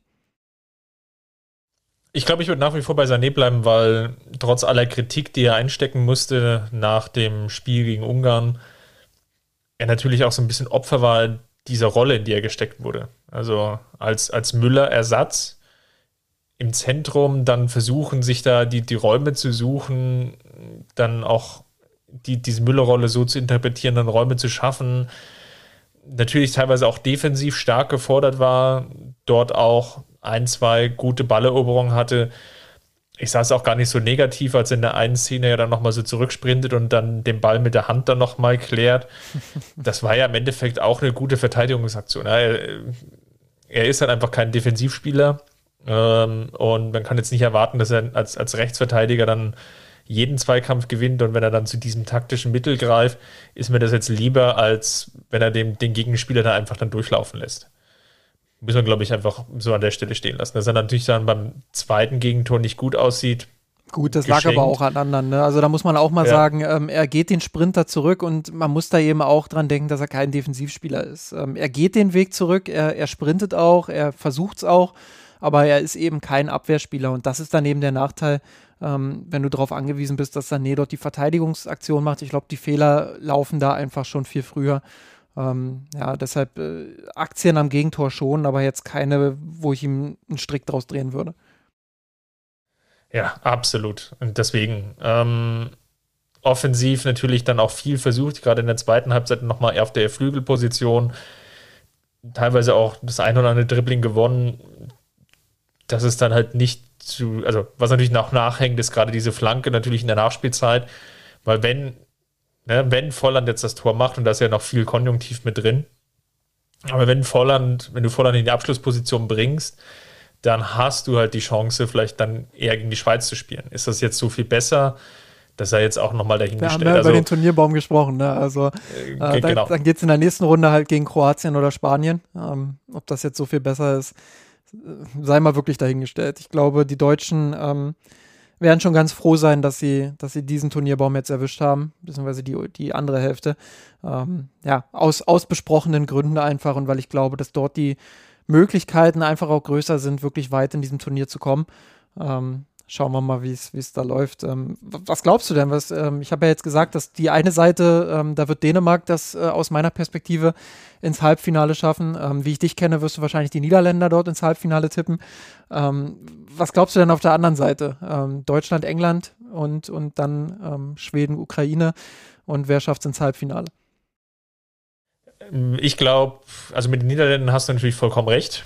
und ich, ich nehme einfach mal in der oberen Hälfte meinen Überraschungspick und nehme da mal die Schweden. Oh, die Schweden ins Halbfinale. Das, das wäre das wär durchaus interessant. Dänemark gegen Schweden im Halbfinale. Das andere Halbfinale hatte ich ja schon durchgetippt mit Frankreich, Italien. Ähm, dann, dann hast du äh, ein Überraschungshalbfinale und eins, wo die, wo die Favoriten sich untereinander ähm, prügeln. Das, das genau, das wäre bei mir aber wahrscheinlich doch eher Frankreich gegen Belgien. Und auf die Frage in England oder Deutschland, ich würde dennoch tippen, dass sich die Engländer durchsetzen, dann aber von der schwedischen Betonmauer einfach abprallen werden und ähm, dann kommen die Schweden dann weiter. Ich glaube, dass die Schweden bessere Karten haben, wenn sie, wenn sie im Viertelfinale tatsächlich auf die Deutschen treffen, ähm, weil die Engländer doch ein bisschen dynamischer in der Offensive sind. Ähm, ich glaube, wenn England weiterkommt, dann, dann schaffen die Engländer das auch ins Halbfinale, ähm, egal ob Ukraine oder Schweden.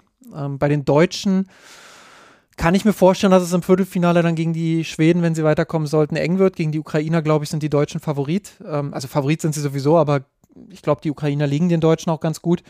Ähm, ja, aber ich sag's trotzdem, ähm, einer muss ja, einer muss ja dann äh, wenigstens dann auch mal für die Bayern-Spieler hier einstehen. Ähm, ich sag, das andere Halbfinale ist dann Dänemark gegen Deutschland, ähm, weil ich schon glaube, dass die Deutschen gegen die Engländer ein anderes Gesicht zeigen werden als, als gegen Ungarn ähm, dass sie vielleicht nicht so viele Räume kriegen wie gegen, wie gegen Portugal, aber schon mehr Räume als gegen Frankreich oder Ungarn, ähm, weil ich glaube, dass die Engländer zwar schon defensiv diszipliniert spielen, aber eben auch den einen oder anderen Raum anbieten, weil ich glaube, dass Goretzka und Müller äh, eine ganz entscheidende Rolle einnehmen werden in diesem Spiel.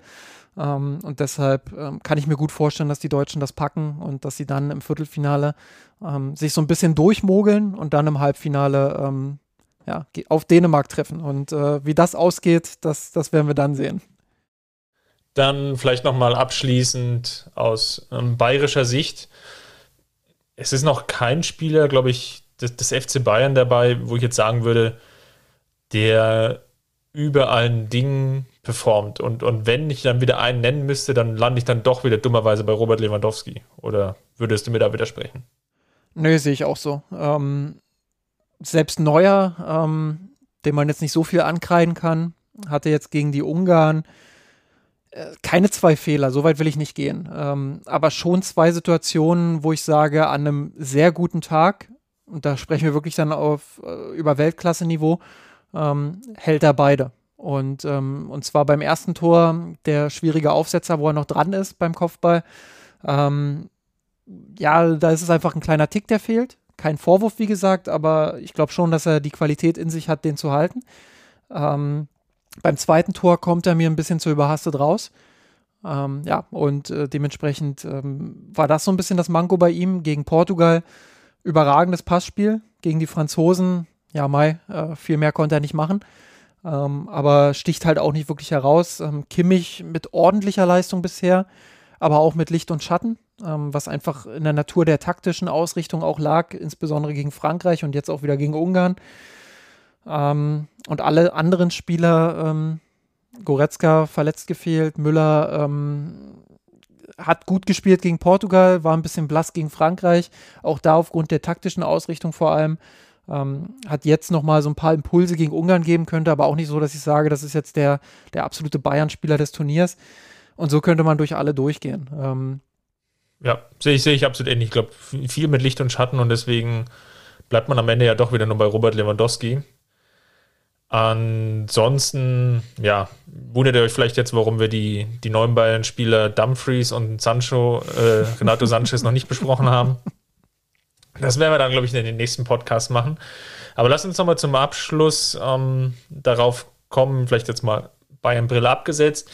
Wer ist denn bisher denn der Spieler oder vielleicht die ein, zwei, drei Spieler des Turniers für dich? Ja, Spieler gibt es äh, relativ viele. Ähm, mannschaftlich habe ich ja schon so ein bisschen durchklingen lassen, haben mich die Italiener sehr überzeugt, im Speziellen dort ähm, Locatelli, der so ein bisschen in so einer, in so einer Goretzka-Rolle für die Italiener spielt, nur ein bisschen technischer unterwegs ist, also ein bisschen, bisschen mehr auch aufs Passspiel fokussiert und, und ähm, ja, dort einfach auch ein bisschen mehr strategisch auch unterwegs als Goretzka ähm, der aber auch äh, diese nachstoßende Qualität hat, also wirklich ein überragender Fußballer, ähm, der mich in, in beiden Partien, die er gespielt hat, bisher ähm, komplett aus den Socken gehauen hat. Ähm, du hast vorhin schon Cristiano Ronaldo genannt, na klar, gut drei Elfmeter dabei, aber auch so, was er abseits von seinen Toren macht, ähm, ist das schon oberstes Niveau, was er dort spielt. Ähm, ich würde vielleicht auch noch mal Memphis Depay und, und ähm, Gigi Wijnaldum nennen von den Niederländern, die auch ähm, hauptsächlich mit dafür verantwortlich sind, dass die Niederländer in der Offensive äh, so stark sind. Ähm, das sind auf jeden Fall äh, Spieler, die mich ja, sehr überzeugt haben. Ähm, ich habe bei den Tschechen auch Darida sehr, sehr gern zugesehen, muss ich sagen. Ist jetzt nicht so, dass ich sage, der ist absolutes Top-Niveau. Ähm, aber hat für die Tschechen durchaus auch einen, einen, sehr guten Job gemacht, um vielleicht mal so, so ein so einen kleinen Außenseiter-Tipp noch, noch zu nennen oder so, so einen erweiterten Kreis. Ja, man muss natürlich dann auch Schick nennen, der das ja, hm, ihr wisst schon, gemacht hat gegen die Schotten. der war Ansonsten, jetzt geschickt gelöst. Der, der war jetzt, ja. Ähm, ja, Benzema könnte man vielleicht noch nennen, auch wenn er jetzt äh, zunächst erst nochmal glücklos agierte. Aber man sieht auch durchaus, dass die Franzosen da mit ihm nochmal eine Qualitätssteigerung drin haben und in der Offensive natürlich sehr, sehr variabel sein können mit Griezmann, der in der ja ganz anderen Rolle unterwegs ist, als wir es jetzt vielleicht bei, bei Barcelona von ihm kennen. Pogba, ne? Bei den Franzosen auch, muss man, muss Pogba man auch natürlich, herausheben genau, der auch in einer ungewohnteren Rolle unterwegs ist, natürlich gerade gegen die Deutschen dann ähm, fast nahezu ja jeden Zweikampf gewonnen hat und das Spiel wirklich ja, richtig angekurbelt hat. das wären so die Spieler, die, die einem dann sofort einfallen würden, ja. Um vielleicht in der Defensive auch nochmal den einen oder anderen zu nennen, weil, weil wir jetzt doch relativ viele Mittelfeld- und Offensivspieler ähm, hatten. Ähm, Radetzky als Torwart äh, für die Finn hat für mich einen richtig guten Job gemacht. Ähm, Skrinja würde ich noch nennen oder, oder Skrinja, ich weiß nicht genau, wie er ausgesprochen wird, entschuldigt an, an alle, die es besser wissen. Ähm, werde ich mich direkt nach der Folge nochmal drüber informieren. Ähm, auch der mit einer, mit einer guten Turnierleistung. Ähm, ja, dann Bonucci für die Italiener ähm, ist, ist auf jeden Fall der absolute Stabilisator dort hinten, auch im Aufbauspiel gewohnt stark.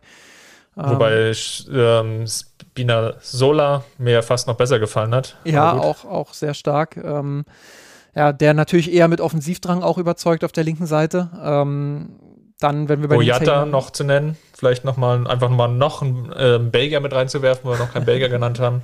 Jorginho im, im Sechserraum und De Jong, glaube ich, die beiden, die beiden Spielmacher jeweils in ihren Teams, ähm, haben mich auch sehr, sehr überzeugt. Ähm, also da waren schon einige Spieler dabei, die auf individueller Ebene wirklich auch ähm, richtig, richtig auftrumpfen konnten und, und wirklich gut gespielt haben. Lukaku muss man natürlich vorne dann auch noch nennen. Ja. Gibt es irgendeinen Spieler, wo du jetzt sagen willst, okay, an dem läuft das Turnier jetzt wirklich bisher komplett vorbei und da waren die Erwartungen dann doch nochmal anders gesetzt? Ich glaube, bei der deutschen Mannschaft kann man durchaus den einen oder anderen Spieler ähm, ja, da herausheben. Gündogan beispielsweise, der in allen drei Spielen ja. nicht überzeugen konnte. Du hast es gesagt, ein bisschen hängt es auch mit seiner taktischen Rolle zusammen, aber von einem Spieler wie ihm erwarte ich mir dann durchaus auch, dass er, dass er die Rolle, die ja jetzt nicht komplett ungewohnt für ihn ist, er hat sie in seiner Karriere schon das ein oder andere Mal auch gespielt, ähm, dass er das schon auch spielen kann.